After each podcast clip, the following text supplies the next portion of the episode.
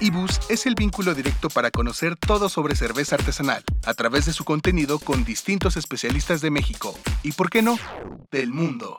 Ibus te ayudará a decidir qué estilos de cerveza pueden gustarte. Somos el conductor que te dará la información para que conozcas más y más sobre el universo de la cerveza artesanal. Todo esto lo encontrarás a través de este podcast, la revista digital, redes sociales y nuestra página oficial. Ibus, tu guía de cerveza artesanal.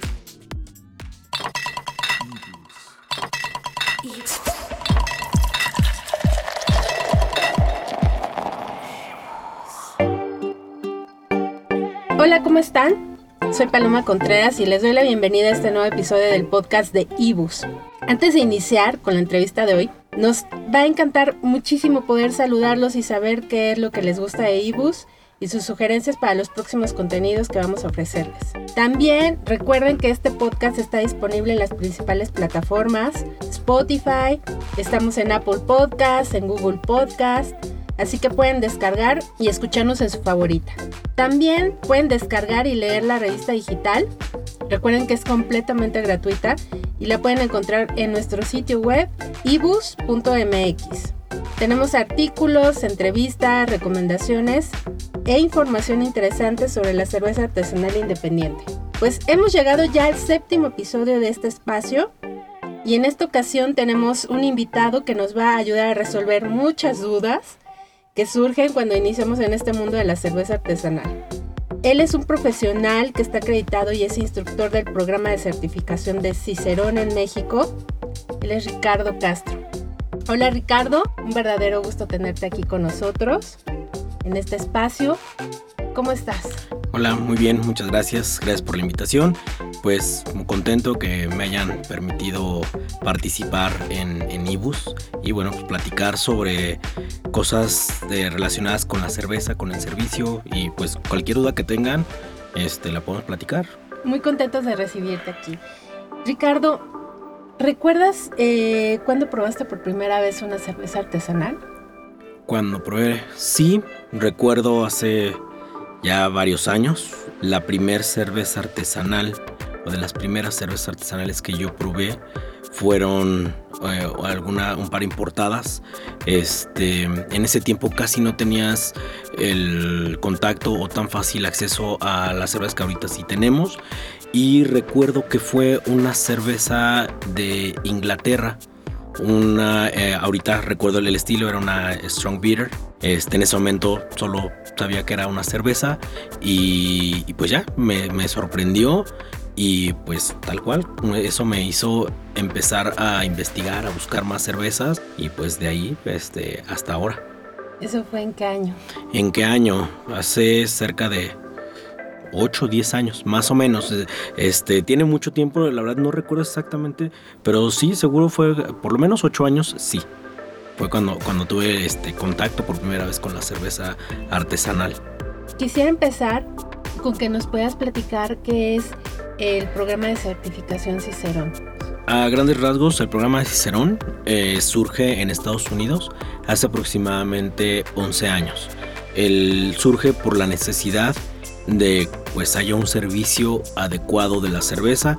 En Estados Unidos nos llevan aproximadamente 30 años, un poquito más de, ventaja, elaborando y teniendo cervezas muy buenas, pero lo que hacía falta era el conocimiento del servicio. Tenías muy buena cerveza, pero tenías muy mal eh, servicio, este mantenimiento de los equipos. Entonces, pues bueno, para hacerle justicia a las cervezas tenía que haber algo que ayudara a orientar a la gente para poder tener eh, ese servicio adecuado de la cerveza, los vasos, el equipo de dispensión, todo eso. Entonces por eso es como la necesidad también de, este programa, de, este, de, crearlo. ¿no? Y al final también lo que hace este programa es tal cual certificar el conocimiento sobre cerveza. Es son una serie de exámenes, entonces eso te acredita como conocedor o pues sí, una persona que sabe sobre, sobre cerveza. Este, son cuatro niveles. El primero es el anfitrión en cerveza o el Certified Beer Server. Ese es un examen en línea, es un examen que lo tomas en cualquier momento, lo pagas y este, lo haces y al final eh, tú necesitas un 75% de las respuestas eh, correctas para poder obtener la primera certificación. Las siguientes ya estamos hablando de certificaciones ya profesionales, ya eh, certificaciones que tienen un peso incluso en el contenido bastante intenso. El segundo nivel se llama el Certified Cicerone y a partir de aquí ya son exámenes presenciales. Ya el, el primer examen tiene una duración aproximadamente de cuatro horas tocas temas de maridaje, tocas temas sobre estilos de cerveza, este, descripción de, estilos como tal. También tocas eh, la parte de ingredientes y procesos, cuidado y mantenimiento de la cerveza. ¿no? Entonces son esto, en estas áreas en las que se basa Cicerón y de ahí pues vas, a teniendo, vas teniendo más profundidad en, los conocimientos. El Advanced Cicerón, por ejemplo, es el, tercer nivel y el cuarto nivel es el Master Cicerón. Ya es eh, un, como tal, lo dice el programa, ya es una persona que tiene prácticamente un conocimiento enciclopédico sobre cerveza, ¿no? Entonces es una, certificación bastante seria, es eh, una certificación que tiene validez internacional, ¿no? Entonces ya estamos hablando de, algo que ayuda a certificar el conocimiento de la gente. No nada más son los exámenes, también hay algunos eh, cursos o algunos elementos que te pueden ayudar a prepararte para poder este, presentar los exámenes, ¿no? Entonces hay, cursos de, sobre defectos, cursos sobre la iniciación a la cerveza, hay unos eh, exámenes, incluso unos pequeños libros también muy buenos que se llaman Road to Cicerone, ¿no? Entonces cada uno tiene este, características o se especializan en algo en particular, ¿no? Eh, puede ser cervezas inglesas, alemanas, ingredientes y procesos, servicio, entonces pues te van dando las herramientas para que tú vayas adquiriendo ese conocimiento y ya lo puedas ir aplicando cada vez más profundo en tu día a día prácticamente. Cicerón tiene una sede en México. Cicerón no, no tiene una sede en México, eh, está ubicado en Chicago. Eh, como tal, este, bueno, yo soy el instructor de Cicerón aquí en México. Yo me encargo de dar este, un par de cursos. Uno de ellos es el Bootcamp ese te va a ayudar a obtener las bases del conocimiento de cerveza. Se va orientado a cualquier persona. Gente que le gusta la cerveza, entusiastas, personas ya profesionales, gente que está relacionada con la cerveza. Es muy importante que, se, que empiece a, certificar su conocimiento. Entonces, este, eh, este curso te va a ayudar para poder presentar el primer examen. Hay otro curso que es el de sabores no deseados en la cerveza. Es un curso que dura aproximadamente hora y media donde se van a probar los seis sabores indeseados en la cerveza, ¿no? generados en momentos diferentes. Entonces, para que la gente también pueda tener ese conocimiento y que al final ese mismo curso te puede ayudar para poder presentar el siguiente examen que es el Certified Season, aunque ya ahí también en ese examen no nada más es escrito, ya también tienes que hacer la prueba de cata, tienes que probar cervezas, eh, diferenciar estilos y este, los los defectos en la cerveza, ¿no? Entonces, esas son eh, algunas herramientas que te ayudan. Y entonces, bueno, yo estoy en, México y hay en algunas otras partes de, este, de América, en, Costa Rica, en Argentina, hay este, otros instructores que lo que hacen es justo eso, ¿no? O sea, poder eh, ayudar a la gente a que se anime a certificarse este, por medio de estos, de estos cursos. ¿Cómo se puede enterar la gente que nos está escuchando de cuándo se realizan y en dónde se realizan estos cursos? Ok, bueno, pues pueden seguir la página de Cicerón tanto en Facebook como en Instagram, que es Cicerón Certification Program. Este, ahí se publican los, los cursos que se van teniendo, este, en, México eh, y de hecho en todos lados, incluso los mismos exámenes, ya el presencial, el certified, también se publica ahí, entonces pueden irse enterando. Este, usualmente los cursos van cambiando de sede, este, entonces, bueno, eh, usualmente se hace, pues se buscan lugares que también tengan relación con la cultura cervecera. Entonces se puede encontrar en algún taproom, en algún otro lugar que, este, que nos ayuden a tal cual a poder permitir que incentivemos esta parte de la cultura cervecera. Sigan de cerca el, sitio de Cicerón. Cicerón Certification Program. para que puedan enterarse. Pero esto, son las sedes las que publican cuando va a haber este, estos eventos. Las sedes nos apoyan a este, publicar los eventos. Yo también desde el Facebook personal, que es este Richie Castro, y también en Instagram está como Richie Castro S. Igual pueden seguirme usualmente trato de publicar cosas relacionadas con la cerveza, este, trato de hacer pequeñas reseñas con algún maridaje para igual ir incentivando esa parte de la cultura cervecera y que la gente se empiece a involucrar y que vea que la cerveza no nada más es abrirla y probarla este, o no solo es para la fiesta, ¿no? También puede ser para acompañar algún platillo cada vez que te vas metiendo la cerveza vas encontrando algo nuevo. ¿Tú cuáles nos dirías que son los principales cuidados que se deben de tener en el manejo y almacenamiento de una cerveza para que no se dañe. Ok, es muy importante esa parte porque nos han vendido que la cerveza prácticamente yo la puedo tener ahí este temperatura ambiente y no le va a pasar no le va a pasar absolutamente nada pero eso es algo que yo creo que tendría que empezar a cambiar hay cervecerías puntos de venta que lo están entendiendo como tal entonces, primero la cerveza se tiene que mantener en frío. En frío, ¿por qué? Porque eso va a ayudar a retrasar la oxidación de la cerveza, prolongar la vida de la cerveza. Entonces es súper importante tener la cerveza en 3 grados o que no pase más de 20 grados para que no se acelere ese proceso de envejecimiento. En ocasiones, no sé, a veces compramos cervezas y las dejamos en, el coche. En el coche podemos llegar a alcanzar temperaturas de 40 grados. con ese tiempo, con una hora, puede ser que la cerveza ya haya eh, generado algún, algún proceso de oxidación. La oxidación, a diferencia de como mucha gente lo, lo relacionaría, no sabe a metal, no es óxido. Es, sabe como a, como a papel viejo, como a polvo, como a papel mojado o cartón mojado. Son como los descriptores comunes sobre la oxidación. ¿no? Sabe como a cera o cerveza, este, cerveza vieja. Bueno, entonces, este, ¿qué es lo que tenemos que hacer? Cuidar la cerveza primero de la temperatura. Es como un paso básico. Cervezas que van a tener problemas rápidamente o que se van a notar más rápido, cervezas de baja graduación alcohólica o muy lupuladas. Entonces, este, eso es algo que tenemos que hacer. la otra es evitar el contacto de la cerveza con la luz del sol. La cerveza yo podría decir que es como un vampiro, no le gusta la luz. Rayos ultravioleta, luces azules, este, luces LED intensas.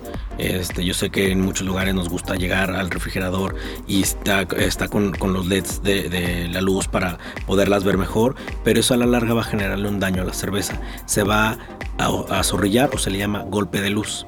Ese es el clásico eh, defecto que la gente relaciona con el quemado. El quemado es el, el cambios, este, no está relacionado con los cambios de temperatura que la gente suele decir que ya tomé mi, mi cerveza, la saqué del refrigerador, la regresé, este, ya se quemó. Realmente no, es la exposición de la cerveza a los rayos ultravioleta, a la luz. Entonces ahí vas a ver una fotodescomposición del lúpulo, me va a generar el, ese aroma a, este, a zorrillo o el, o el golpe de luz que, se le llama. ¿no? Entonces, muy importante, por lo menos esos dos em, cuidados este, tenemos que tener no solo los puntos de venta, nosotros también como consumidores, el tener la cerveza pues va a ser mucho, en, en el frío va a ser mucho mejor, consumirla lo más rápido posible, también esa es otra, el tiempo es otro este, enemigo, podríamos decir, de la cerveza en, refiriéndome a cervezas de baja graduación alcohólica, porque por ahí seguramente alguien podría decir, oye, pero ¿y las cervezas de alta graduación alcohólica se añejan? ¿Hay algunas que no? ¿O qué, es lo que va a pasar? Sí, claro, hay cervezas que pueden añejarse y va a mejorar el sabor. Eh, les va a beneficiar este, en algún momento esta oxidación, puede mejorar sabores, pero aquí estamos hablando de cervezas más complejas y de alta graduación alcohólica. Y además es una, es digamos como una oxidación controlada. Usualmente se recomienda que ese tipo de cervezas, si las vamos a añejar, que no sea una temperatura mayor de 13 grados y las mantengamos este, a esa temperatura constante y obviamente fuera de la luz. Entonces, este, son cuidados básicos que todos deberíamos de tener y empezar a, este, a cuestionarnos justo esa parte, porque muchas veces probamos una cerveza y a veces responsabilizamos a la cervecería, pero no nos detenemos a, a ver que a lo mejor fue un problema de distribución, un problema que en la tiendita de la esquina este, la cerveza la tuvieron ahí horas este, en, la luz del sol o donde sale el, el, aire del refrigerador. En el aire, para, el aire se calienta, se enfría, perdón, para poder este para poder enfriar como tal el refrigerador y sale, el aire caliente. Entonces, si yo lo tengo la cerveza ahí pegada, entonces va a empezar a acelerar ese proceso de oxidación. Entonces, son cuidados básicos y también es importante que la gente empiece a conocer, a probar este, cervezas y a identificar ciertos defectos y eso va a ayudar a la larga al, pues a la industria porque vamos a empezar a conocer qué características tiene entonces yo puedo decir esta cerveza tuvo un mal manejo, entonces puedo regresarla porque tengo el conocimiento, porque ya sé este, dónde estuvo el problema. Hablabas eh, de que son susceptibles las cervezas de baja graduación alcohólica. Eh, hemos platicado en IBUS más o menos cuáles son los niveles para la graduación alcohólica, pero me gustaría que tú nos reforzaras esa, esa parte. ¿Hasta cuántos grados se considera una baja graduación alcohólica en una cerveza? Ok, hay cervezas que pueden llegar 2.8 grados de alcohol hasta 5, 5, 5. Esas son cervezas que yo recomendaría mantener en frío. Ya arriba de 6, o sea, un poquito más arriba, un poquito más complejas, eh, pueden eh, ser añejadas, ¿no? Podrían mantenerse. Bueno, también dependiendo el nivel de lupulado de la cerveza, ¿no? Porque, por ejemplo, una IPA puede tener hasta 7.5 grados de alcohol y estamos hablando de una graduación un poquito más alta. Sin embargo, el lúpulo no va, este, no va a envejecer, no va a envejecer bien, va a empezar a, decaer y va a empezar a, salir características que no son muy agradables. Entonces, también habría que, tomar en cuenta esos, esos puntos, ¿no? Cervezas más maltosas, más alcohólicas, más tostadas, ahumadas, podrían ser cervezas que podríamos este, añejar.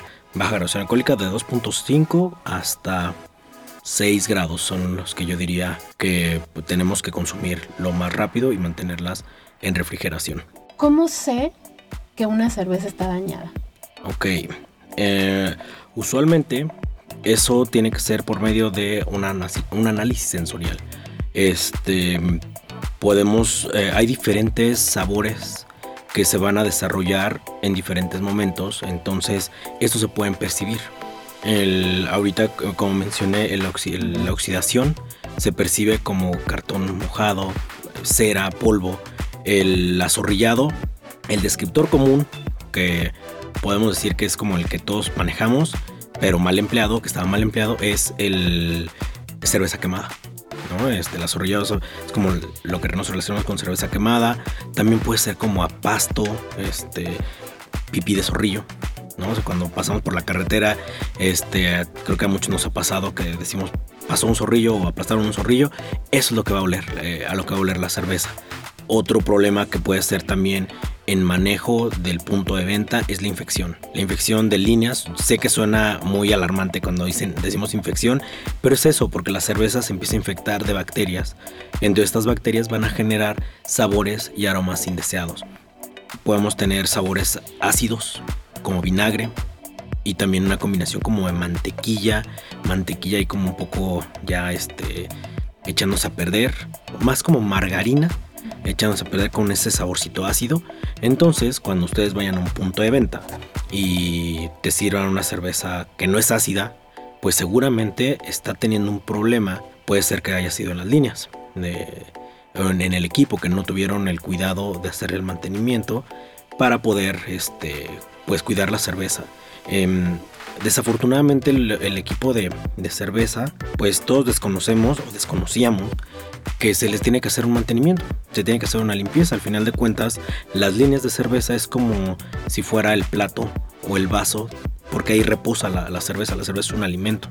Entonces, si no se lava diario como, como un plato, como un vaso, pero sí se tiene que tener precaución de cuidar ese equipo para yo poder eh, ofrecer la cerveza de la mejor manera. Entonces, ese es otro, eh, otro de los sabores este, más comunes. Perdón, Las líneas, te refieres a, son las mangueras que conectan el barril con eh, La llave. La llave. Exactamente, son esas mangueras que difícilmente la gente, el, el consumidor las ve, porque usualmente están detrás o debajo de la barra. Tú lo que ves es la, la- la torre, pero atrás de esa torre, por dentro de la torre, hay unas pequeñas mangueritas eh, que van conectadas al barril, que justo este, son las líneas de cerveza, por donde va, corre la, la cerveza. ¿no? Entonces, este, si pedí una cerveza de barril y a lo mejor la probé en otro bar y sabía excelente con las características del estilo y la probé en otro bar y sabe como ácida o sabores ya apagados, es probable que haya ahí un tema de, de cuidado de limpieza de líneas, ¿no? Entonces hay características que nos pueden indicar que hay algún problema con la cerveza. Aquí estoy hablando de tres em, defectos generados por la parte del manejo, pero también hay defectos generados en la parte de la elaboración, en la parte de producción.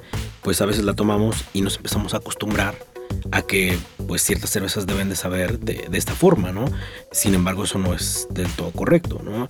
Otro sabor indeseado en la cerveza es el que se, genera en producción, es el diacetil, es el nombre químico, pero es el, como lo vamos a identificar como mantequilla, palomitas de maíz, como cuando entramos al cine que huele a, a- mantequilla, a las palomitas, ese sabor este, y aroma lo vamos a encontrar también en las cervezas, ¿no? Entonces, prácticamente ninguna cerveza permite ese defecto.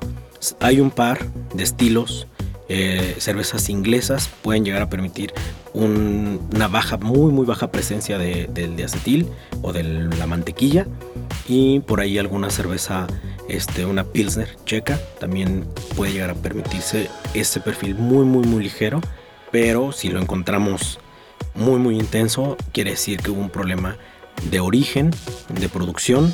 Este, entonces, bueno, son temas que hay que ir poniendo atención cuando probamos una, cerveza.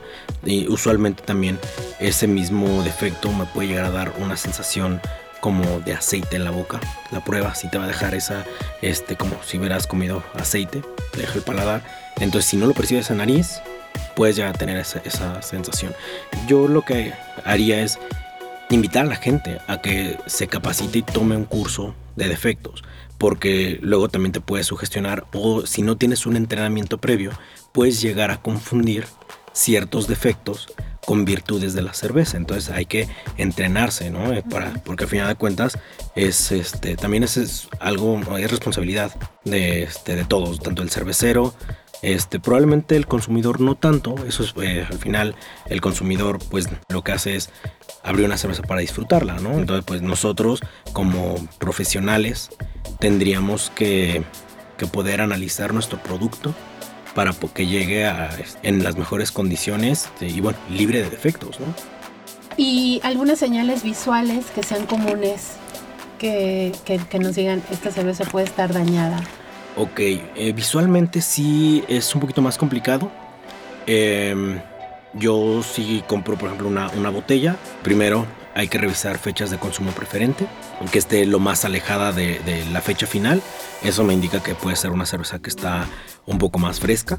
Eh, visualmente, eh, una cerveza ya muy vieja, si yo la muevo, se van a empezar a precipitar las proteínas de la cerveza. Entonces va a aparecer como estas bolitas de, nieve que agitas y entonces se, eh, suspenden. Entonces eso puede ser este, una indicación de que es una cerveza que ya está muy vieja. ¿no? Entonces pues una cerveza que yo no compraría por, porque seguramente ya pasó el tiempo. O también es importante a lo mejor revisar la cerveza y en el cuello de la, de la botella eh, ver que no haya algún rastro de algún aro ahí pegado, porque eso también puede ser una señal que puede ser con una cerveza que está infectada, que está contaminada. Vale, entonces muy importante, esas serían como las señales visuales que pudiéramos, con las que pudiéramos identificar una, una cerveza. Y las acompañamos ya entonces de las otras eh, señales sensoriales Así es. para poderlo corroborar. Así este es. caso. Tomar cerveza en vaso es, es un tema muy importante. ¿Por qué es importante tomar la cerveza Es importante tomarla en vaso, incluso yo diría, no importa si es artesanal o es industrial. Eh, primero es porque la cerveza es una bebida gasificada. Entonces, ¿qué es lo que va a pasar? Si yo la tomo directamente de la botella, no tengo la liberación del, del CO2. Entonces, cuando la tomo directo de pico de botella, entonces va a caer ese gas al estómago y se va a este, expandir, me va a inflamar. ¿No? Entonces, pues por ahí eh, sería una buena opción que dejemos de tomar la cerveza directamente de la botella. La otra es que el sentido del gusto está conectado con la nariz. Entonces, si yo la tomo directamente de la botella, es como si estuviera comiendo con la nariz tapada. En muchas, muchas ocasiones la gente dice, es que la, la comida no me sabe cuando estamos enfermos porque estamos privados de un sentido. Entonces nada más no sabe este dulce, ácido, salado, amargo, umami, nada más, ¿no? Entonces no tenemos ese sabor o, es como insípido. Entonces si yo la tomo así, estoy privándome de esa parte. Estoy perdiéndome un 70-75% de la experiencia de la cerveza.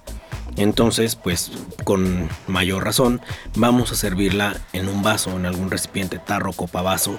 Este, esto para ayudar a que, pues tal cual, abrir la cerveza, este, poderla percibir, probarla, darle, pues tener una mejor experiencia. O sea, definitivamente es para mejorar la experiencia, no es pues, este, algo que tenga que ver con otra cosa.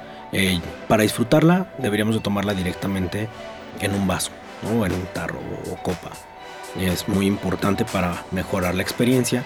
Además, eh, también la experiencia de la cerveza no solamente es en, el gusto, en, el olfato, también parte desde, o sea, la, cerveza se degusta y tiene la experiencia con los cinco sentidos. Visualmente, la cerveza tú ver la cerveza, el color, que la espuma, que las este, burbujas, que si es brillante, que si no, que si es turbia, todo eso nos habla de la cerveza y también nos ayuda a tener una mejor experiencia con la misma, ¿no? Entonces, como dicen, el amor entra por los ojos, ¿no? Entonces, lo mismo sería con la cerveza. Tú la, tu experiencia ya va a empezar desde ese momento, ¿no? Tú la estás viendo, ves esas características y entonces eso te va a ayudar también, pues, con, con la experiencia final. Ibus. La terminación guion O de los hidrocarburos se reemplaza por guion al para indicar un aldehído. Para denominar los aldehídos y cetonas se puede usar el sistema IUPAC. En ambos casos, primero se debe encontrar la Entonces, ¿qué cerveza va a querer? En Ibus te lo explicamos de manera más sencilla. Queremos que disfrutes de la maravillosa variedad que ofrece la cerveza artesanal. Escucha nuestros podcasts y lee la revista digital. Búscanos en redes sociales como Ibus MX. Ibus, tu guía de cerveza artesanal. Ibus. Bueno, pues regresamos a el séptimo podcast de Ibus. Estamos con eh, Ricardo Castro. Él es instructor del programa de certificación de Cicerón en México y estábamos platicando sobre eh, cuando nos encontramos con una cerveza que puede estar dañada o cuáles son las señales que nos pueden indicar que una cerveza eh, podría estar dañada. Y hablábamos también sobre las señales visuales. Eh, eh, de pronto puede uno encontrar ciertos sedimentos en las botellas de cerveza. ¿Esto necesariamente puede ser un daño en la cerveza o, puede ser sus propias características? Ok, es muy importante también esta pregunta porque justo mencionaba de las señales visuales, estas como hojuelas que se pueden desprender cuando ya es una cerveza vieja. Sin embargo, hay cervezas que están acondicionadas en botella. Estas cervezas eh, quiere decir que se agregó eh, azúcar, la levadura que quedó viva se alimenta de, estos azúcares y genera el CO2. Entonces, en algún momento esa levadura se va a precipitar y se va a ir al fondo de, la botella. Este, entonces, hay que estar conscientes que en algún momento eh, podemos encontrar cervezas con sedimento. Entonces muy muy importante, no quiere decir que ya sea una cerveza que no esté en condiciones, por eso también la importancia de poder eh, evaluarla sensorialmente. Pues, este, aquí yo lo que recomiendo es que cuando veamos una cerveza con sedimento, lo que hagamos es sí servirla y cortar el servicio antes de que la levadura llegue al vaso. porque En, hablando de temas de manejo, si la cerveza no estuvo en refrigeración, este, estuvo en temperaturas altas y le estuvieron moviendo para todos lados, es probable que esa levadura haya eh, tenido algún daño. Al final de cuentas la levadura es un microorganismo, está viva, entonces cuando sufre algún daño, este, no queremos esos sabores dentro de mi cerveza. ¿Qué sabores puede llegar a aportar eh, la autólisis? Se le llama eh, esta levadura ya muerta este, carne cruda, plástico, como a llanta. Entonces, pues son sabores que no son muy agradables. Yo lo que recomiendo servirla, dejar la, levadura y si la queremos probar es la giramos la botella, la resuspendemos y la agregamos en otro vaso, un vaso pequeño, la olemos y, la probamos. Si huele y sabe a levadura fresca como a levadura de pan o pan fresco, eh, puedo, puedo agregarla al, vaso. Si no, este, la desechamos. Eh, incluso eh, habrá alguien que pueda decir, oye, pero ¿qué pasa con las cervezas este, de trigo, por ejemplo, las Jefe Weizen, que por protocolo se va, va con, con todo y sedimento? Bueno, pues yo haría lo mismo. serviría la cerveza dejando el, el sedimento al final, lo pruebo, si está bien, lo hago.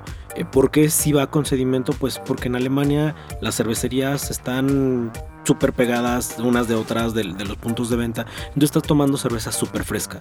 Este, ¿Qué pasa cuando nos mandan cerveza de allá? No sabemos cuánto tiempo pasa en llegar al, punto de venta y no sabemos cuánto tiempo pasa a llegar este, a nuestro vaso. ¿no? Entonces es algo importante que, que hay que empezar a evaluar eh, si va o no con, con levadura es, mi sugerencia tratar de dejar la levadura eh, por separado, probarla y si sí, adelante. Ya platicaste un poco esta parte, pero hay estilos que son mucho más susceptibles de dañarse. Hablábamos de, que los de, los de baja graduación alcohólica, pero ¿hay en especial estilos que pudieran ser más susceptibles de dañarse que otros? Sí, cervezas eh, de baja graduación alcohólica o ligeras como puede ser una American Lager, una, una Light Lager, em, alguna Pilsner, cervezas muy lupuladas, son estilos muy susceptibles a estos cambios de, temperatura o incluso de la, de la oxidación. Entonces, esos estilos ligeros, pálidos, de baja graduación alcohólica, yo son estilos que no guardaría este, lo ideal es tomarlas lo más rápido posible, lo antes posible. Este, prácticamente salen de la cervecería y si tengo oportunidad de, tomarla luego, luego, hay que hacerlo. son estos estilos. ¿Por qué? Porque van a ir cambiando con el tiempo. En el caso de cervezas muy lupuladas, no sé, una IPA o una American Pale Ale, ¿qué es lo que va a pasar? El lúpulo va a empezar a decaer, entonces el amargor ya no se va a percibir igual entonces van a salir notas más intensas de malta este, que pueden llegar a percibirse como a veces como caramelo, como a miel. Entonces eso ya es una indicación de que la cerveza está perdiendo sus características, su perfil. En ocasiones ha pasado que la gente dice, oye, es que esta IPA no sabe tanto como a IPA. Este, ya está como muy, muy eh, con sabor a caramelo muy alto. Entonces eso puede ser una indicación que esa cerveza ya no tenga eh, o que ya esté fuera de, la, fecha de consumo o también que ya haya tenido un mal manejo. Este, entonces hay que tener cuidado también con eso. Puedo tener una cerveza que a lo mejor su fecha de consumo eh, le faltan 7, 8 meses, pero la pruebo y no está en las características adecuadas. Seguramente fue ahí que la, trajeron a temperaturas altas, este, entonces afectó la cerveza final. Aquí también me gustaría agregar porque es algo que también la gente me pregunta mucho y que hay como ese debate, que este, fecha de consumo preferente o de caducidad. Usualmente la gente dice, esta cerveza ya caducó. Este, la caducidad está en alimentos como la leche, los quesos, que llega a su fecha de consumo, perdón, a su fecha de caducidad. Entonces, pues si yo la consumo, voy a, me, puede, me puede hacer daño.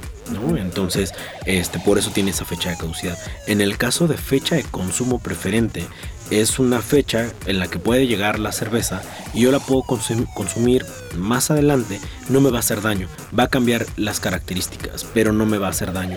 Entonces, este, para empezar a tratar de cambiar esa concepción que tenemos que la cerveza se echa a perder o, este, o que caduca. Realmente lo, este, la cerveza va a empezar a cambiar, pero no me va a hacer, no me va a hacer daño. Incluso cervezas que a lo mejor tengan algún otro microorganismo, una bacteria, este, que se hayan infectado, no me va a hacer daño. Va a saber mal, pero no va a ser algo que, este, que me mande al hospital. O a menos que tuviera, no sé, este, ya otros, otros temas de sanidad que usualmente en la cerveza no vamos a encontrar, ¿no? Este, no vamos a encontrar salmonela, ¿no? Difícilmente. Este, pero sí es importante eh, saber que hay bacterias que pueden llegar a, cambiar el perfil de la cerveza. Y aquí también es importante mencionar que hay cervezas que utilizan otros microorganismos y que es correcto el estilo, ¿no? Un Berliner Weisse, este, alguna cerveza de fermentación espontánea, donde hay este, lactobacillus, pediococo, este, otras bacterias que van a acidificar la cerveza y que es un perfil que se espera en la cerveza.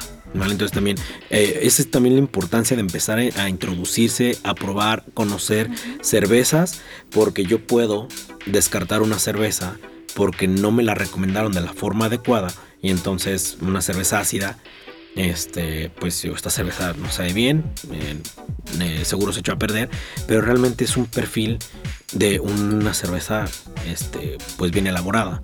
Entonces aquí por eso se empieza a volver como un poquito más complejo la parte de la cerveza y es la, importancia de tener ese entrenamiento eh, sobre cerveza en general, ¿no? Estilos, sabores, eh, manejo, cuidado de la cerveza y eso va a ayudar a que pues la industria también crezca y va a fortalecer va a fortalecer la industria y además los puntos de venta van a tener que pues poner la vara más alta, ¿no? O sea, van a tener que empezar a cuidar cada vez más su producto, porque al final de cuentas, pues para mí todo esto es una experiencia. El probar una cerveza, ir a un lugar, este, es, son experiencias.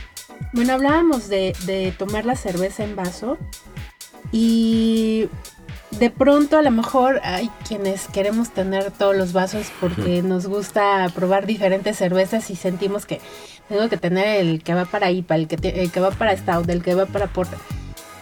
¿Tú qué recomendarías en este caso? ¿Es, es necesario tener eh, toda la gama de, vasos en tu casa, en tu, en, tu eh, alacena?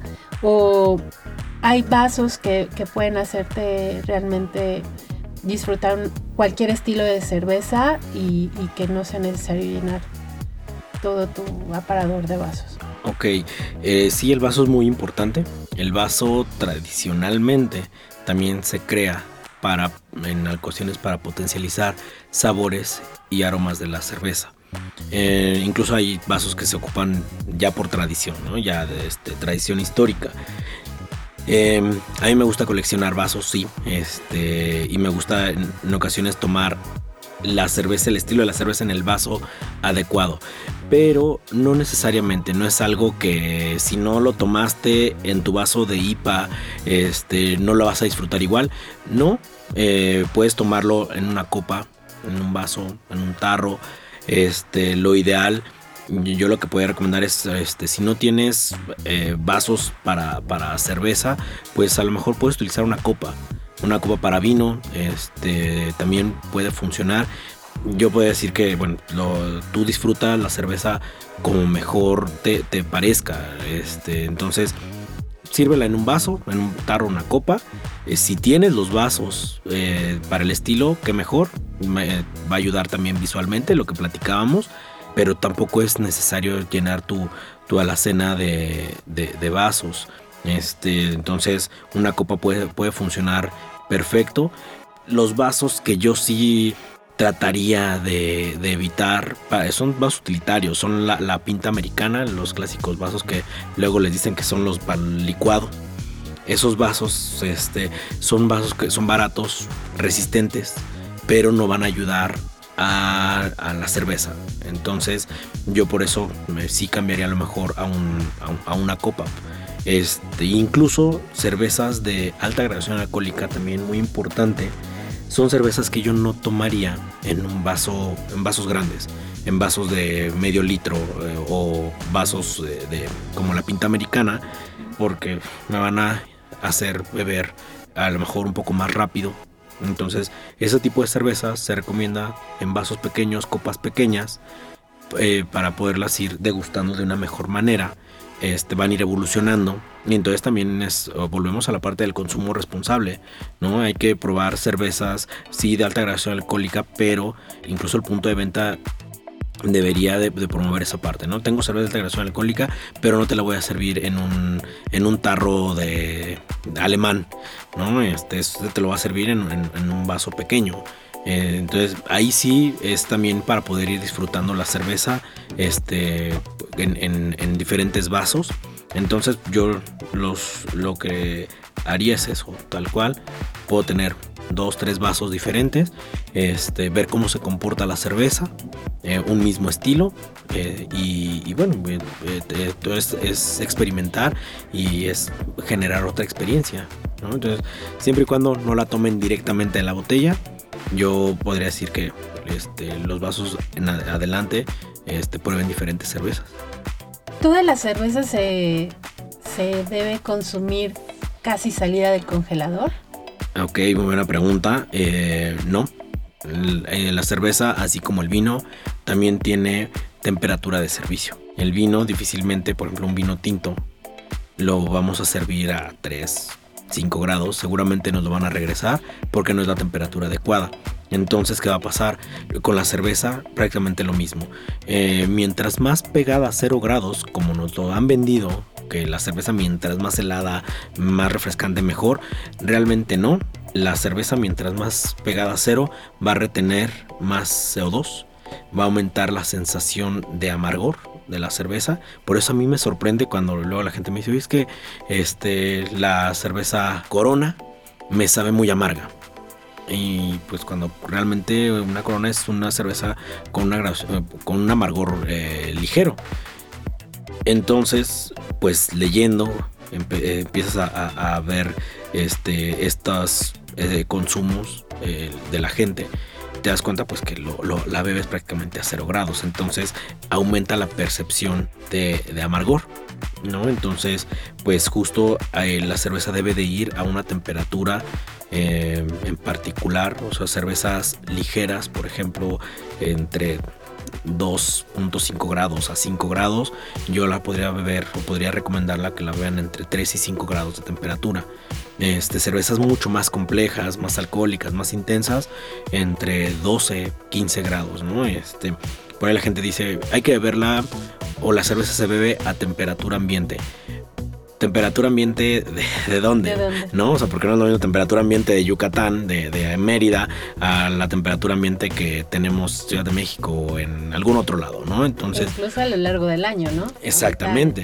estamos en Ciudad de México, hace un poquito de frío todavía, estamos eh, terminando casi el invierno, entonces todavía sentimos frío de repente, pero en uno o dos meses vamos a sentir un calor infernal. Así es. Entonces, más bien vamos a referirnos a temperaturas, este, 3-5 grados, cervezas ligeras, este, incluso ya cervezas de un poquito más eh, complejidad, 7-10 grados, ya cervezas de alta graduación alcohólica, un barley wine, una, imperial stout, eh, alguna duvel, triple, 10, 12, 14 grados de, alcohol. Incluso eh, yo invito a la gente que haga la prueba.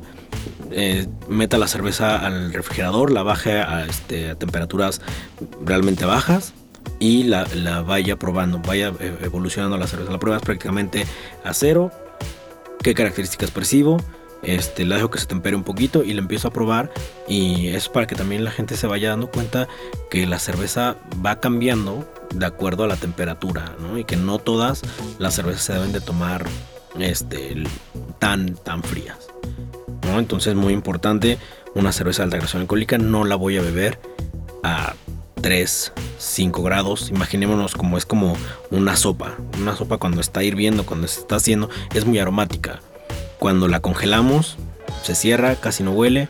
Entonces, pues sería casi como el mismo principio con, con la cerveza. Mientras más fría, menos aromas cuando tiene un poco más de temperatura vamos a percibir otros, otros perfiles. Una cerveza muy espumosa está mal hecha, que tengas cuando la sirvas, bueno, que también es algo que te queremos preguntar, cómo se debe servir una cerveza, pero que cuando tú la estás sirviendo de pronto tienes muchísima espuma, tienes más de la mitad del vaso de espuma, es un defecto de la cerveza, este, está mal hecha, eh, así es la cerveza, ¿qué pasa con, eso? Cuando abrimos una cerveza eh, puede pasar un par de cosas, ¿no? La abro y empieza a, este, a derramarse la cerveza como si fuera este, un pequeño volcán eh, que se le llama el gushing o incluso la empiezo a servir y empieza a generar mucho espuma aunque la, sirva de una forma suave. Eh, eso puede ser por algunos motivos. Una es que la cerveza puede estar sobrecarbonatada entonces, cuando yo la sirvo, pues va a ser muy complicado este, controlar esa parte porque pues hay mucho gas dentro de la cerveza. Usualmente la gente suele relacionar el gushing con contaminación, que la cerveza se contaminó.